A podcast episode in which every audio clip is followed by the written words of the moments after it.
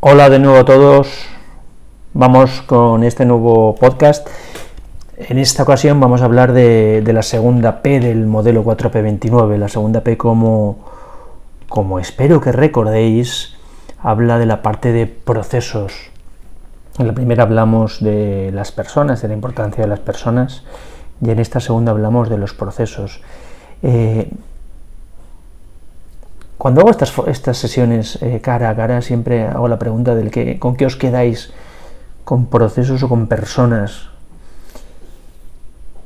Es difícil respuesta, desde luego, eh, pero eh, creo que sobre el 90% de las personas eligen personas.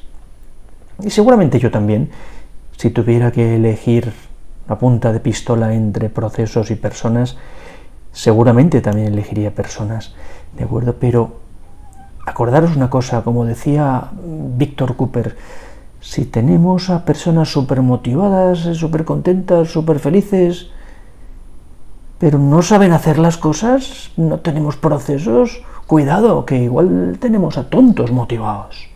Obviamente es broma un poquito esta frase, ¿eh? pero es importantísimo los procesos.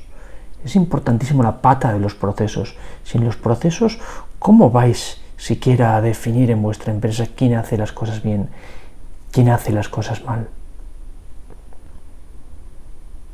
Parece que tiene sentido, ¿no?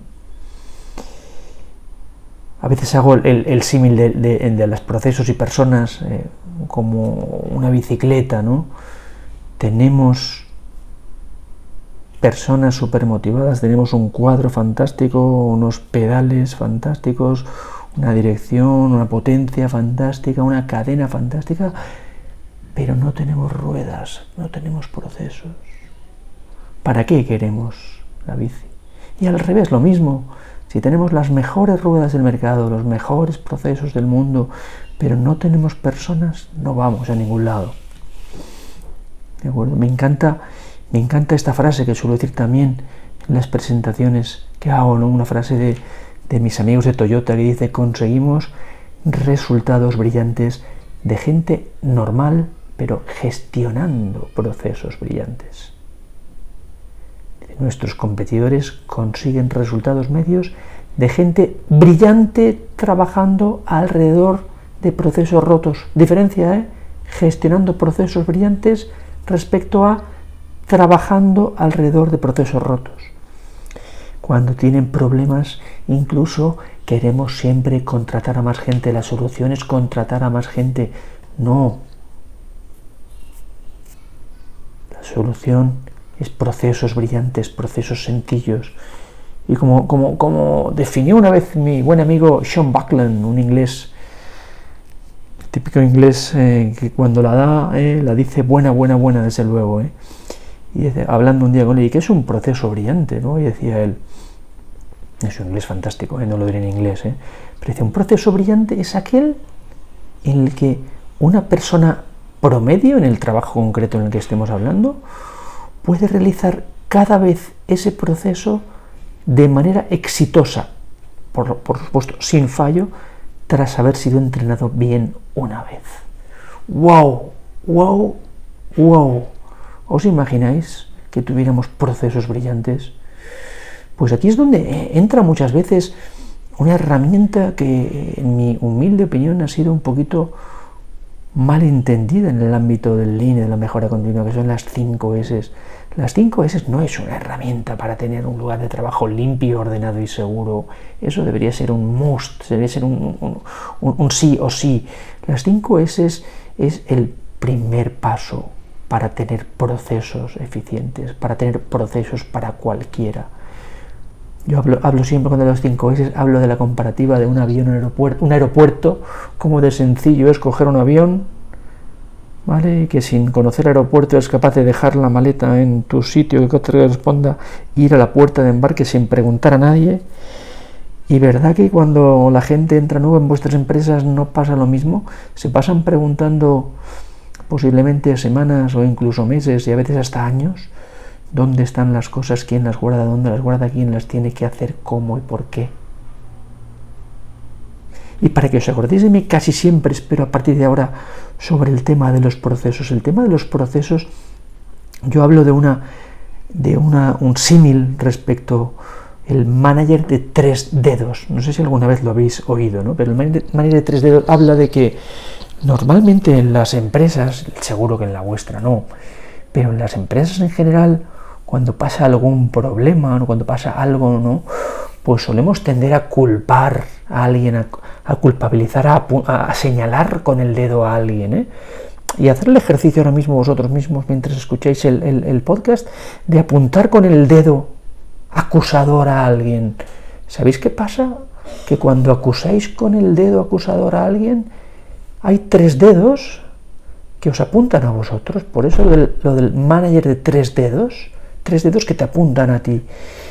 ¿Y qué significa, por lo menos para mí, esto de, los tres dedos que te apuntan ¿no? en relación con los procesos? Pues el primer dedo, el primer dedo que tenemos aquí es eh, oye, eh, tenemos un estándar, tenemos una forma de trabajar, tenemos un método de cómo hacer las cosas y está escrito, ¿vale? Porque sí, cada maestrillo tiene su librillo, eso no es un estándar, ¿no? Tenemos que tener una forma de hacer las cosas, porque si no, ¿quién lo está haciendo bien? ¿Quién lo está haciendo mal? Fundamental, método, estándar, primer dedo. Si no tenemos método, no podemos acusar desde luego a nadie. Segundo dedo. Imaginaros que tenemos un método, que tenemos un estándar, que tenemos una forma de trabajar, pero ¿le hemos formado correctamente a la persona a la que estamos apuntando con el dedo? ¿Por qué se invierte tan poco en las empresas en general en formar a las personas en cómo hacer las cosas, en procesos? Yo el otro día hice un vídeo que al que quiera se lo puedo enviar, que duraba 14 minutos explicando el paso a paso de cómo formar a alguien. Una operación de apenas 10 segundos. Tardábamos 10 minutos, 12 minutos. Hay que formar bien a las personas. Porque cuando sabes hacer algo, ¿verdad? Todo es tremendamente sencillo.